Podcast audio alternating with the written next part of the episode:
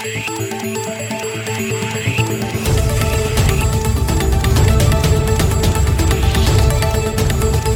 et bienvenue à cette édition de Santé, Sciences et Développement, le magazine scientifique de SciDev.net, en partenariat avec votre radio. Au micro, Sylvia Coussan. Au menu de cette édition, au Togo, on enregistre une montée des contaminations à la Covid-19. Les autorités sanitaires ont annoncé la présence du variant Delta dans le pays et appellent la population à la vaccination. Pendant ce temps, le Mali a démarré sa deuxième phase de vaccination contre le coronavirus. Les cibles sont les personnes âgées de plus de 18 ans et celles ayant des comorbidités. En Côte d'Ivoire, le premier patient d'Ebola enregistré dans le pays depuis 25 ans est à présent guéri. Les autorités sanitaires ont donné des nouvelles de la patiente et indiquent que la menace n'est cependant pas encore totalement écartée. Qu'est-ce qui explique la forte flambée de paludisme que l'on observe actuellement au Niger? La réponse dans notre rubrique Kesako. Et puis comme d'habitude, l'agenda scientifique de la semaine, ce sera en fin d'édition.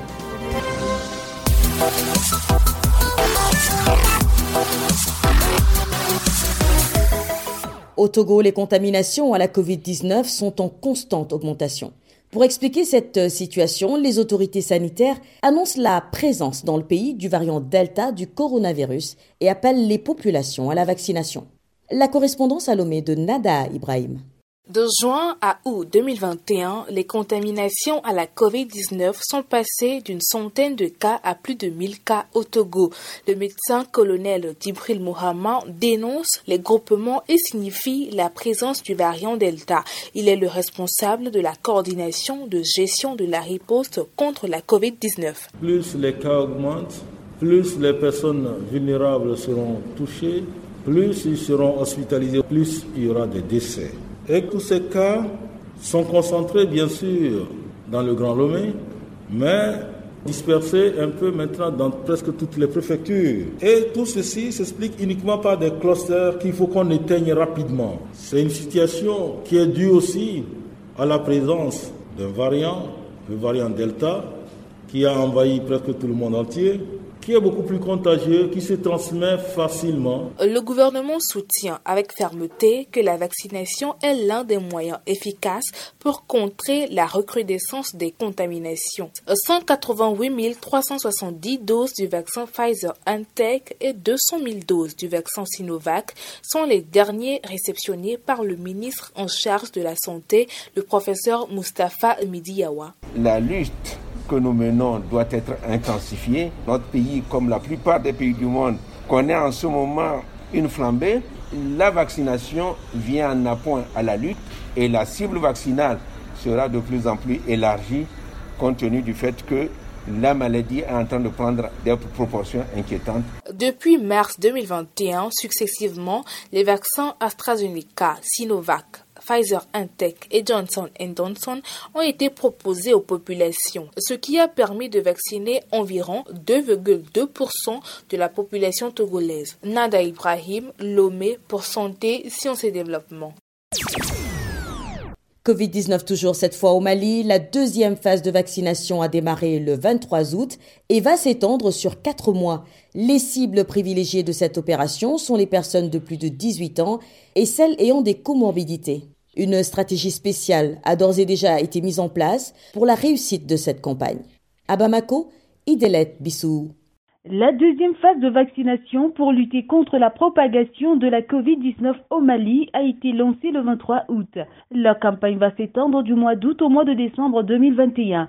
Le vaccin sera administré aux personnes de plus de 18 ans et celles souffrant de comorbidité. Pour atteindre ces cibles, une stratégie a été mise en place, a précisé le Premier ministre de la Transition, Shogel Kokela Maïga. Pour atteindre les cibles Trois stratégies classiques seront utilisées, à savoir la stratégie fixe dans les structures de santé, la stratégie avancée au niveau des villages et la stratégie mobile dans les camps des personnes déplacées internes. 151 200 doses du vaccin Johnson Johnson vont être administrées aux populations pour un coût global de 623 millions de francs CFA. Selon le point focal Covid du centre de référence de Corofina à Bamako, Dr Keita, lors de la première phase de vaccination avec AstraZeneca qui s'est tenue de mars à juillet 2021, la population n'était pas totalement engagée. Sur 396 000 doses reçues, Shogelko Kalamaïga a fait le point des vaccinés.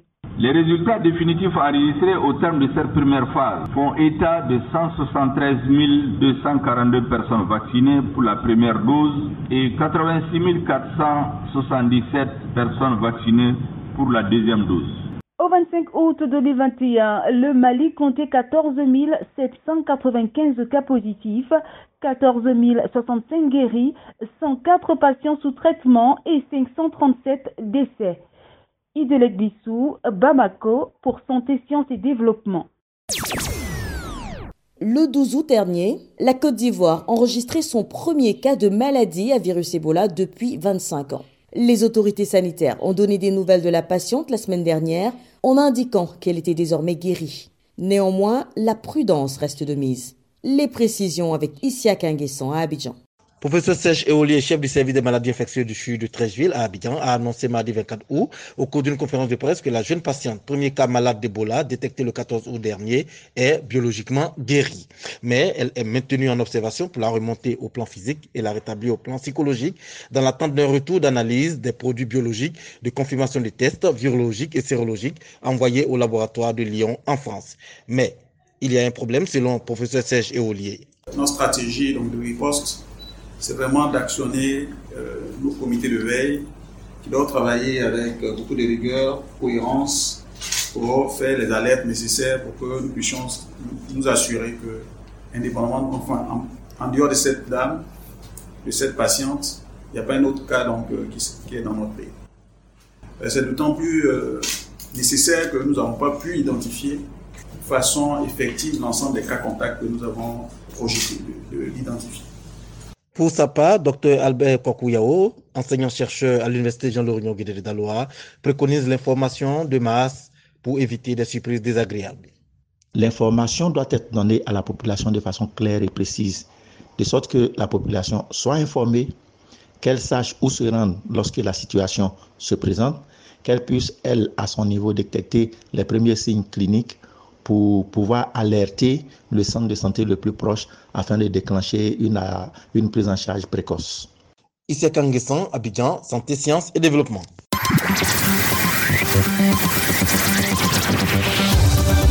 Kesako, qu'est-ce que c'est? Vos questions à la rédaction, les réponses de nos experts. La question de cette semaine nous vient du Niger, je vous propose de l'écouter. Bonjour, c'est Dev.net. Je m'appelle Ibrahim Souley et je vous appelle depuis Niamey, au Niger. Actuellement, beaucoup de gens se plaignent du paludisme au Niger. Qu'est-ce qui peut expliquer cette recrudescence de cette maladie et comment peut-on la prévenir? Merci. Rendons-nous tout de suite à Niamey pour retrouver notre correspondant Diallo Isaka Amadou. Bonjour Diallo. Bonjour Sylvie. Vous êtes notre correspondant au Niger et pour répondre aux questions de notre auditeur, vous avez rencontré un spécialiste. Justement, on constate en ce mois d'août à Niamey une recrudescence du nombre de cas de paludisme sur la population. Les districts sanitaires sont pris d'assaut pour aller se faire consulter. Cependant, des mesures de prévention contre le paludisme sont préconisées par Dr Abou Abdurrahman, chef médecin district centre à Niamey 3. Le paludisme, au Niger, c'est une maladie qui est, même endémique. Je dirais parce que à tout moment de l'année, on retrouve exactement des cas de, de paludisme. Seulement, c'est que pendant la saison hivernale, pendant la saison des pluies, il y a plus de cas de paludisme donc euh, au sein de la population que pendant les autres euh, périodes donc de l'année. Et cela est dû euh, au simple fait que le paludisme étant une maladie qui est transmise par la piqûre de, de moustiques, les moustiques prolifèrent mieux pendant la saison hivernale du fait donc de, de plusieurs raisons, dont des raisons climatiques, dont la température, l'humidité, et maintenant aussi d'autres questions, d'autres raisons qui sont environnementales, dont la prolifération donc des gîtes. Donc le moustique a là où il peut se cacher et là où il peut produire ses œufs. Donc pendant la saison hivernale. Voilà pourquoi en fait pendant la saison hivernale, vous avez plus de cas de paludisme que dans les autres périodes de l'année. Pour s'en prévenir, il faut éviter surtout d'être piqué par le moustique. Et comment En utilisant donc la moustiquaire imprégnée lorsque lorsqu'on va se coucher. en portant aussi donc des habits très amples donc pour pouvoir protéger les membres même si on n'est pas au lit aussi en détruisant les endroits où le moustique peut proliférer ou pondre ses œufs donc c'est-à-dire donc tout ce qui a comme caniveau à, curer les déchets au sein des concessions les user tous les récipients qui peuvent euh, constituer des gîtes pour le moustique il faut vraiment donc les nettoyer il y a aussi la lutte même contre le moustique lui-même en tant que vecteur donc qui est qui utilise euh, des insecticides. Donc là, on, on tue carrément les moustiques. L'autre aspect de la protection ou de la prévention, c'est surtout l'usage de la chimioprophylaxie. Nous avons de plus en plus tendance à aller maintenant donc dans ce, temps, dans ce sens-là, où depuis quelque temps au Niger, le système de santé a prévu de prévenir le paludisme chez la femme enceinte euh, pendant la grossesse. Donc la CPNR, la consultation prénatale, donc elle lui donne des médicaments destinés à la protéger contre le paludisme pendant sa grossesse. Pourquoi? Parce que on sait que c'est une personne qui est fragile. Elle et le fœtus qu'elle porte donc peuvent être euh, victimes donc, du paludisme. Il y a aussi le deuxième niveau donc de protection en, par, la chimoprévention, c'est surtout les enfants de 3 à 59 mois. Pendant la saison de haute transmission du paludisme, donc la saison des pluies, donc l'État ou le ministère de la Santé organise régulièrement des campagnes de distribution de médicaments destiné à prévenir le paludisme chez les enfants ou le paludisme de sa forme plus grave. Donc c'est ça qu'on nous appelons donc communément la CPS. Donc vous voyez les différents niveaux donc de prévention du paludisme peuvent être au niveau individuel. Par l'usage de la moustiquaire imprégnée, des habits amples, mais aussi à, un niveau communautaire. Donc par la destruction des gîtes ou, ou le nettoyage du craie des, des caniveaux et ou bien maintenant donc ou plus donc à un niveau vraiment étatique où là, là c'est vraiment des, des campagnes de chimioprévention qui se font à l'endroit de certains groupes de personnes qui sont eh, vulnérables. C'était le docteur Abou Abdourahman, interviewé par euh, notre correspondant Diallo Isaka Amadou à Niamey. Si vous aussi souhaitez nous adresser une question, une seule chose à faire, appelez écrivez ou laissez un message vocal au numéro WhatsApp suivant, le plus 221 77 846 54 34. Je répète, le plus 221 77 846 54 34. Votre question, vous pouvez aussi nous l'envoyer par email. L'adresse email, c'est celle-ci, podcast.sidev.net. Podcast s'écrit P-O-D-C-A-S-T et Sidev s'écrit S-C-I-D-E-V. Je répète, podcast.sidev.net. Vos questions et commentaires sont attendus à ces différentes adresses à tout moment de la journée.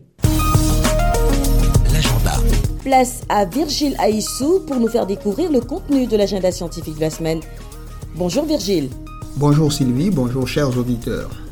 Alors nous sommes impatients de savoir quels sont les événements scientifiques à retenir à l'agenda cette semaine.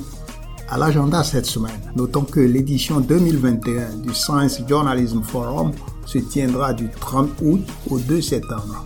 Le Forum du journalisme scientifique est un événement mondial multilingue virtuel où journalistes scientifiques, écrivains, éditeurs, étudiants et universitaires peuvent partager de nouvelles idées et réflexions en journalisme scientifique.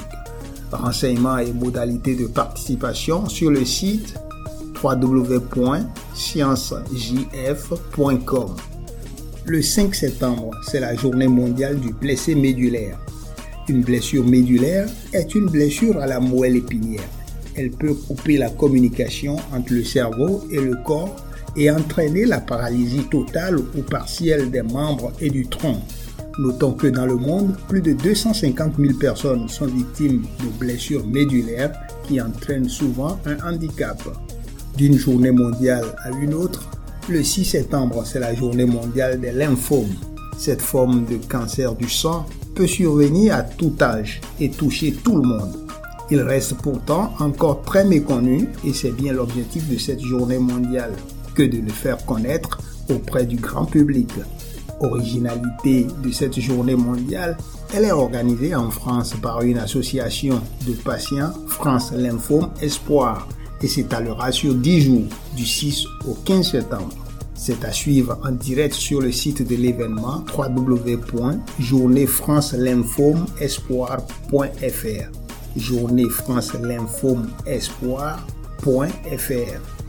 Voilà, ce sera tout pour cette semaine, Sylvie.